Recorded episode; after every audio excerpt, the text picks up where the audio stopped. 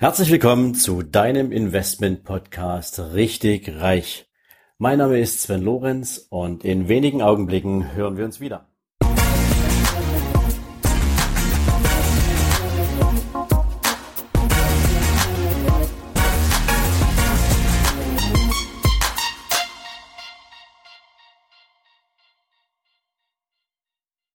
Ja, wieder einmal herzlich willkommen zu deinem Investment Podcast Richtig Reich. Heute machen wir weiter mit dem zweiten Teil zum Thema Investment-Dschungel. Gestern hatten wir ja schon sehr ausführlich über drei verschiedene Investmentarten gesprochen. Zum einen hatten wir ja das Thema festverzinste Wertpapiere, zum zweiten Lebensversicherungen und zum dritten Investmentfonds. Und heute möchte ich mit dir weitermachen. Zwei wichtige Themen sind noch offen und wir starten mit dem Thema Immobilie. Ja, und die sind vom Grundsatz her ja recht solide Investments, richtig gute Anlagen. Sie haben einen berechenbaren Gegenwert und ähm, sind natürlich auch haptisch ja, greifbar. Prinzipiell unterscheidet man das Immobilieninvestment in drei verschiedene allgemeine Kategorien. Da haben wir zum einen natürlich die sogenannte selbstgenutzte Immobilie. Und diese, so steckt es natürlich in der Bezeichnung auch schon drin, wird in aller Regel vom Erwerber, vom Eigentümer selbst genutzt. Sie dient in aller Regel dem Thema Altersvorsorge. Sie soll dafür sorgen, dass der Eigentümer im Alter keine persönlichen Mietbelastungen mehr hat und damit das monatliche Haushaltseinkommen um diesen Teil der normalerweise zu erbringenden monatlichen Kosten entlastet wird. Dafür ist der Investor, der Eigentümer natürlich über seine entsprechende, nennen wir es mal, Lebensarbeitszeit ähm, auch meistens an Kreditverbindlichkeiten gebunden und zahlt sozusagen bis zum Eintritt ins Rentenalter die Immobilie ab. Und ja, viel mehr ist zum Thema eigengenutzte Immobilie auch ehrlich gesagt nicht zu sagen, weil sie den Investmentcharakter eigentlich nicht wirklich in sich trägt. Die zweite ist dann schon ein bisschen interessanter, nämlich Immobilieninvestments zum Zweck der Kapitalanlage. Und das läuft üblicherweise so, dass man sich eine Immobilie kauft und diese in aller Regel mit dem maximalen Fremdkapitaleinsatz, also mit Kredit von der Bank, auch tatsächlich kauft. Dann nimmt man diese Immobilie und vermietet sie mit möglichst langfristigen, also länger als fünf oder zehn Jahre langfristigen Mietverträgen, um so natürlich den Cashflow aus diesem Investment möglichst stabil zu halten. Pauschal kann man also sagen, eine gute Immobilieninvestition ist es immer dann, wenn die Mieteinnahmen die Kosten für Zins und Tilgung, also für die Fremdkapitalrückzahlung, entsprechend decken. Besser noch, wenn sie sie übersteigen, denn dann habe ich natürlich auch sehr entspannt die Möglichkeit, mir Rücklagen zu bilden, beziehungsweise schon einen Netto-Cashflow aus meinem Immobilieninvestment zu generieren. Wenn dann Zins und Tilgung komplett zurückgezahlt sind. Das heißt also, es gibt keinen offenen Kredit mehr bei der Bank und die Mieteinnahmen fließen direkt pauschal zu 100 Prozent auf das Konto des Investors, dann ist es natürlich ein richtiger Cashflow, dann ist es eine richtige coole Geldanlage, weil ab dem Moment habe ich ein sogenanntes passives Zweiteinkommen, die dann allerdings zu 100 Prozent als steuerpflichtige Einkünfte gelten.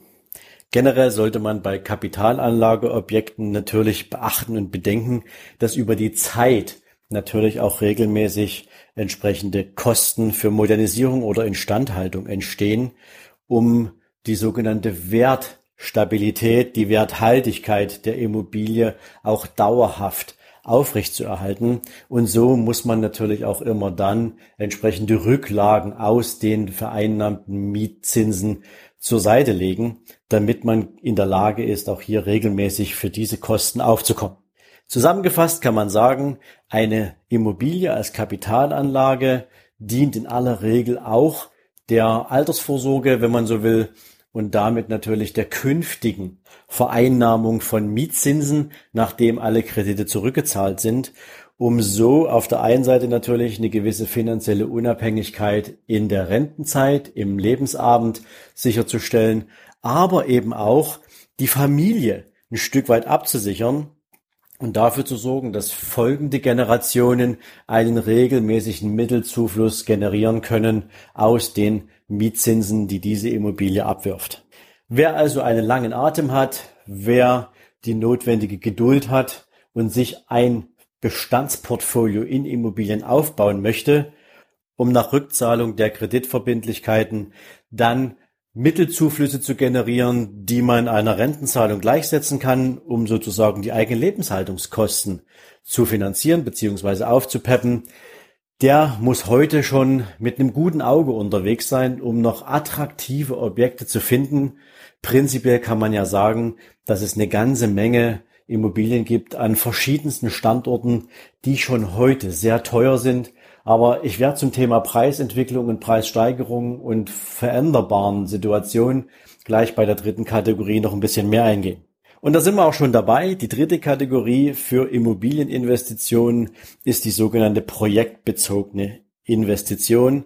Das heißt, die Motivation dahinter ist der Erwerb einer Immobilie oder eines Immobilienprojektes, wo von vornherein unterstellt wird, dass man zu günstigen Konditionen dieses Objekt erwerben kann, um es dann mit entsprechender Wertsteigerung wieder in den Markt zu geben und aus dem Verkaufserlös dann einen entsprechenden Gewinn, eine entsprechende Rendite rauszuholen.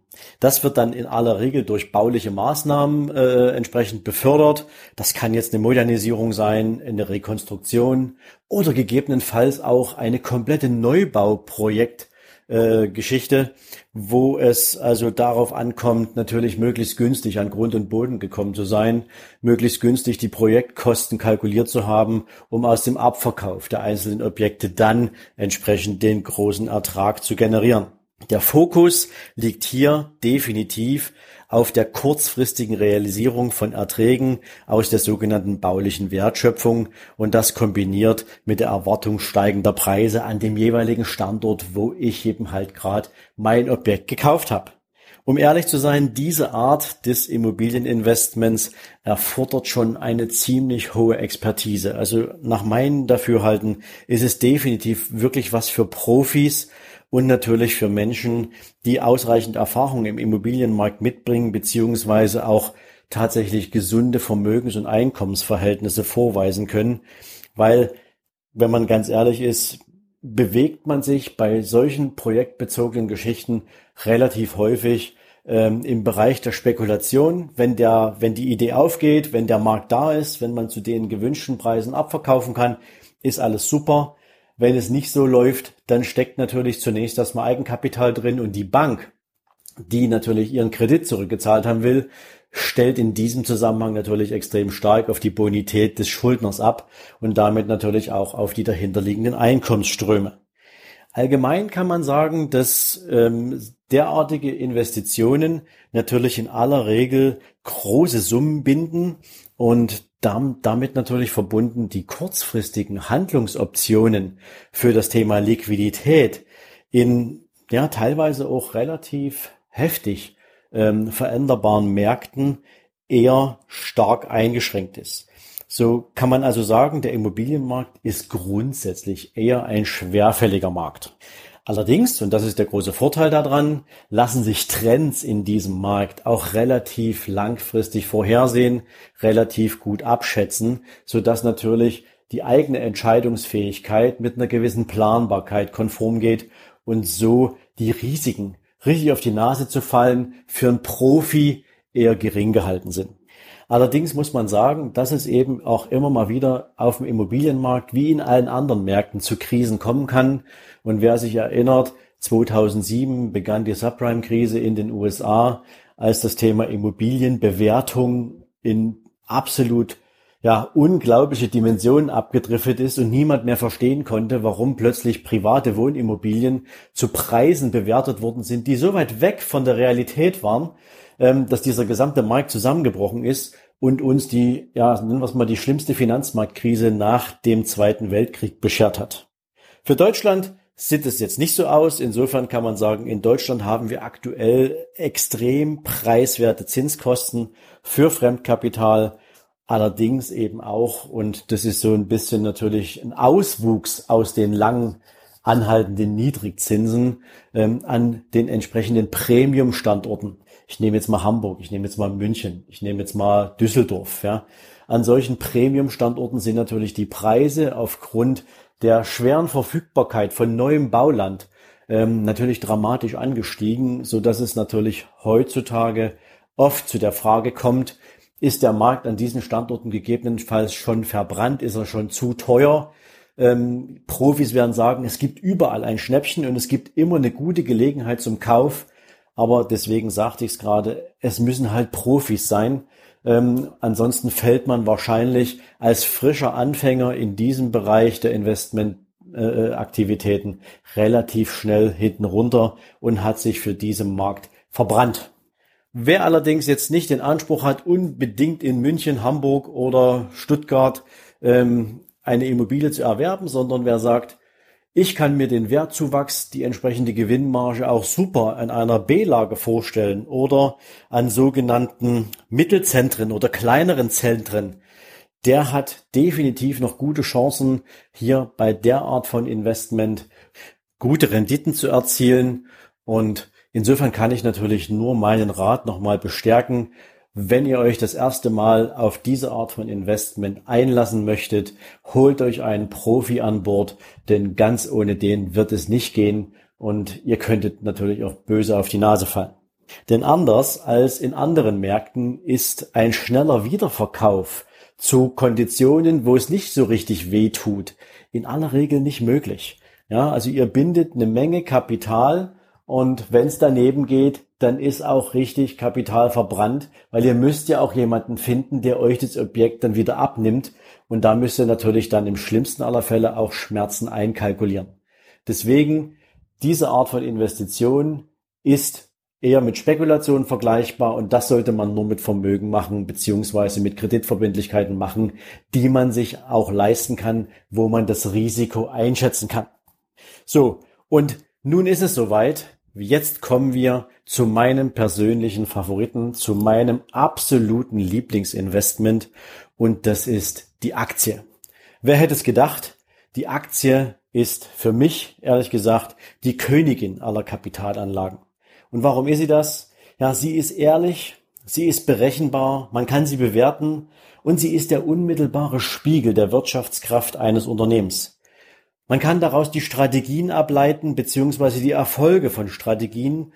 Man hat ein Spiegelbild für Innovation, beziehungsweise für unternehmerisches Wachstum. Und insofern, die Aktie ist für mich so in einer Welt, wo es ums Geldverdienen geht, Kapitalismus pur. Und wenn man sich mit diesem Markt gut stellt, wenn man sich auf diesen Markt einlässt, dann kann einen dieser Markt, die Aktie, mit entsprechend langfristigen Strategien richtig reich machen und zwar so, dass alle anderen Investmentarten neben der Aktie eher wirklich blass aussehen.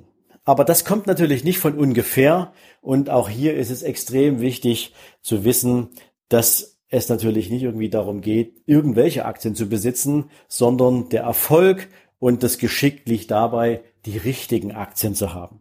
Und das wiederum erfordert natürlich ein extrem hohes Maß an Erfahrung, an Marktkenntnis, ein Auge fürs Detail sollte man besitzen. Man sollte Geschäftsberichte mögen. Man sollte sie ehrlich gesagt sogar lieben, weil das ist, dort steht alles drin, was ich brauche, um eine Aktie auch bewerten zu können. Man sollte sich mit Unternehmenskennzahlen auskennen und natürlich die Kunst besitzen, diese lesen zu können. Ja, das ist eine riesengroße Herausforderung, Unternehmenskennzahlen nicht nur sozusagen kursiv von oben links nach unten rechts zu lesen, sondern daraus natürlich auch Schlüsse zu ziehen und am Ende des Tages braucht es eine eiserne Disziplin und das richtige Timing.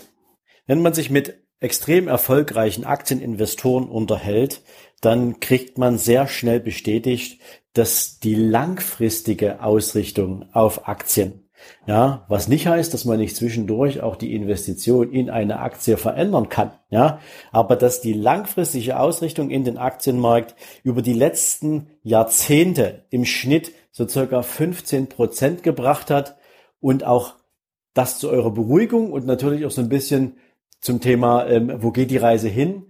Auch jetzt noch, ja, sehen viele, viele Fachleute und viele auch wirklich hochprominente Investoren à la Warren Buffett und Co., dass für die nächsten sieben, acht Jahre noch extrem viel Steigerungspotenzial im Markt vorhanden ist, vorausgesetzt man weiß, auf welche Aktie muss man gucken, beziehungsweise wonach wählt man seine Investments aus. Und weil ich gerade Warren Buffett sagte, ähm, würde ich gern mal ein Zitat von Warren Buffett hier reinbringen, der mal gesagt hat, wenn du nicht bereit bist, eine Aktie für zehn Jahre zu halten, solltest du auch nicht darüber nachdenken, sie für zehn Minuten zu besitzen.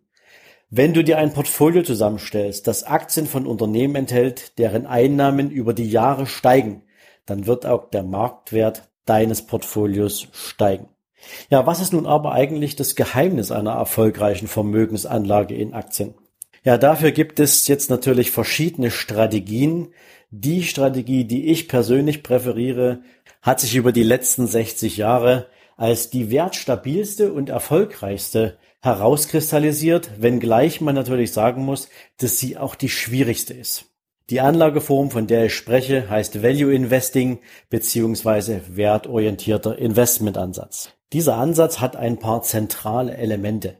Allem voran muss man zunächst erstmal den Unterschied machen zwischen Preis und Wert einer Aktie.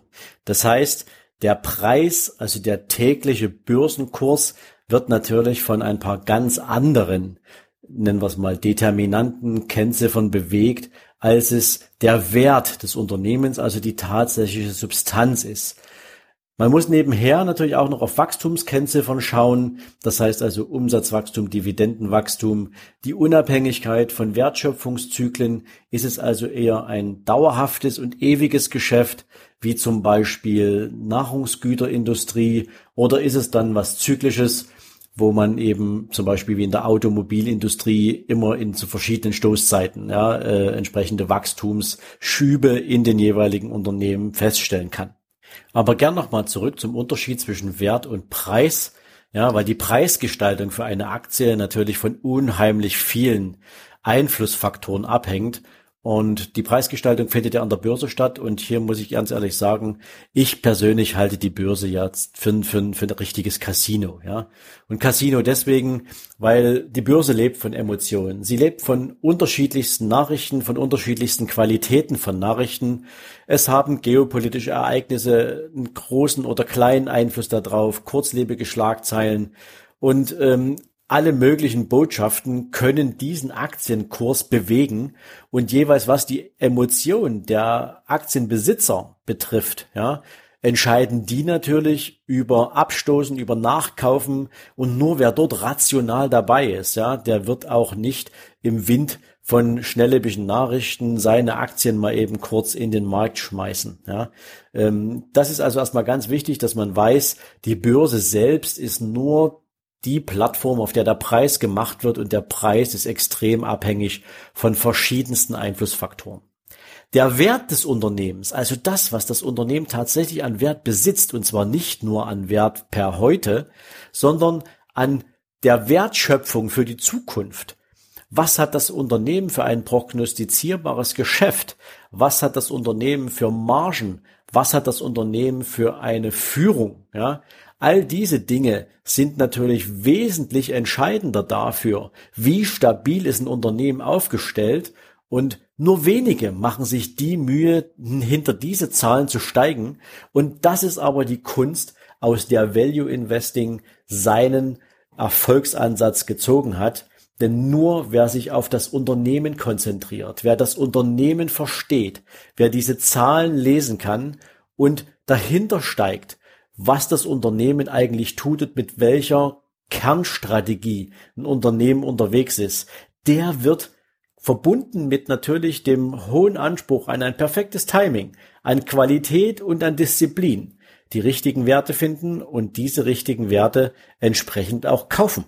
Ja, und weil wir gerade bei Timing sind, ist es natürlich unheimlich wichtig, sich jeden Tag mit diesem Markt zu beschäftigen und dabei tatsächlich optimal und absolut fokussiert zu sein. Also Experimente haben bei Value Investing überhaupt keinen Platz, das ist null Option, aber das tägliche Studium von Unternehmensberichten, von Kennzahlen, von Investmentzyklen und jeder Menge anderen Informationen macht den Unterschied zwischen erfolgreichem und nicht erfolgreichem Value Investing aus. Das beherrschen allerdings leider nur die richtigen Profis und die allerdings machen dann sowohl sich selbst als natürlich auch ihre Kunden reich. Und gerade weil das so wenige können und weil sich so wenige darin auskennen, ist der, ja, nennen wir es mal, der Spread zwischen den erfolgreichen und weniger erfolgreichen in Bezug auf Aufbau und langfristiges Wachstum von Vermögen so verdammt groß. Also bleibt festzuhalten, Value Investing ist eine Wissenschaft, ist ein total anspruchsvolles Investmentgebiet, aber wer es beherrscht, wird auf lange Sicht, und ich betone das jetzt hier wirklich, auf lange Sicht ein Riesenvermögen aufbauen, weil es eben nicht darum geht, möglichst kurzfristig möglichst viele Chancen mit kleinem Output zu generieren, sondern zum richtigen Zeitpunkt das richtige Unternehmen gekauft zu haben und aufgrund dieser Entscheidung für eine lange Sicht an der Wertschöpfung dieser Unternehmen zu partizipieren, sowohl auf der Seite von Kursgewinnen als auch, und das ist der primäre Anspruch, aus der Generierung von Dividenden. Ja, wie viel Aktien sollte man nun haben, wenn man im Bereich des Value Investings unterwegs ist? Ähm, da streiten sich ein bisschen die Geister. Ähm, jetzt kann man sagen, so maximal 30 Aktien, das ist dann allerdings schon wirklich viel. Ja, sollte so ein Portfolio haben, sicherlich auch in Abhängigkeit von der Größe und dem Anspruch von persönlichen Befindlichkeiten, von ethischen Grundsätzen. Nicht jeder mag jede Aktie, aber Natürlich ist es auch extrem wichtig, die richtigen Aktien, was das Thema Werthaltung betrifft, beziehungsweise Wertschöpfung betrifft, entsprechend auszuwählen. Und da gibt es tatsächlich keine richtige Zahl, die man da nennen kann. Man kann allerdings sagen, es gibt auch Milliardäre, die ihr Vermögen mit gerade mal drei verschiedenen Aktienwerten geschaffen haben. Der wichtige Ansatz hierbei ist, langfristig ausgerichtet zu sein. Natürlich macht es allerdings auch Sinn, sein Portfolio regelmäßig auf Anpassungsbedarf zu kontrollieren. Ja, nennt man Risikomanagement. Gegebenenfalls muss man mal eine kleine Korrektur äh, wahrnehmen. Das heißt also, man muss mal eine Aktie aus dem Portfolio rausnehmen, wenn sie ihr Wertschöpfungspotenzial ausgereizt hat. Oder man kauft nach, weil jetzt die Aktie durch äh, bestimmte Umstände, durch irgendeinen Merger, der angekündigt wurde, jetzt gerade besonders preiswert geworden ist. Das sind alles Möglichkeiten, die man natürlich nicht außer Acht lassen darf. Auch dafür braucht man ein gutes Auge und ein gutes Gefühl für Timing. Ähm, und wenn es am Ende des Tages auch mal so weit ist, dass ein Unternehmen nicht das erfüllt, wofür man es mal gekauft hat, was durchaus mal vorkommt, dann sollte man sich auch schnell von dem Unternehmen trennen können und so Platz machen für eine andere Wachstumsstory. So, eure Erwartung ist natürlich, dass ich euch meine Meinung rübergebe, dass ich euch zum Thema der wirklich guten Investmentstrategien meinen Input liefere. Das will ich jetzt hiermit auch für die Aktie getan haben. Ich denke, man kann noch so viel mehr über Aktien, Immobilien, festverzinste Wertpapiere, Fonds, Rententitel etc. Äh, sprechen. Aber mein Anspruch für die ersten Runden war es jetzt natürlich, euch zunächst erst einmal zu sensibilisieren für die verschiedenen Arten von Investments, für die Do's and Don'ts, für die Chancen und Risiken und natürlich verbunden mit meinem entsprechenden ja, Feedback dazu. Wie sehe ich den Markt beziehungsweise wie sehe ich die Chancen aus diesen verschiedenen Investments? Damit möchte ich auch das Thema Investment Dschungel fürs erste abschließen und hoffe natürlich, dass du in den letzten zwei Folgen eine Menge mitnehmen konntest, dass du eine Menge lernen konntest und ein besseres Gefühl dafür bekommen hast, wo würdest du dich als Investor einordnen? Was spricht dich am besten an? Was spricht dich am meisten an? In welches Produkt, in welche Investmentstrategie hättest du das größte Vertrauen in Bezug auf deine Geduld, auf deine Energie, aber auch auf dein Vermögen? Schick mir also gern eine Nachricht, lass mir eine Rezension da, lass mich einfach wissen, was du noch wissen möchtest, wo deine Interessen sind, welche Themen ich für dich noch ein bisschen tiefer legen soll, um dir natürlich bestmöglichsten Content zu liefern. Und damit bin ich am Ende der allerersten Woche deines Investment Podcast richtig reich Und zum Schluss möchte ich natürlich noch ein paar Informationen für euch loswerden.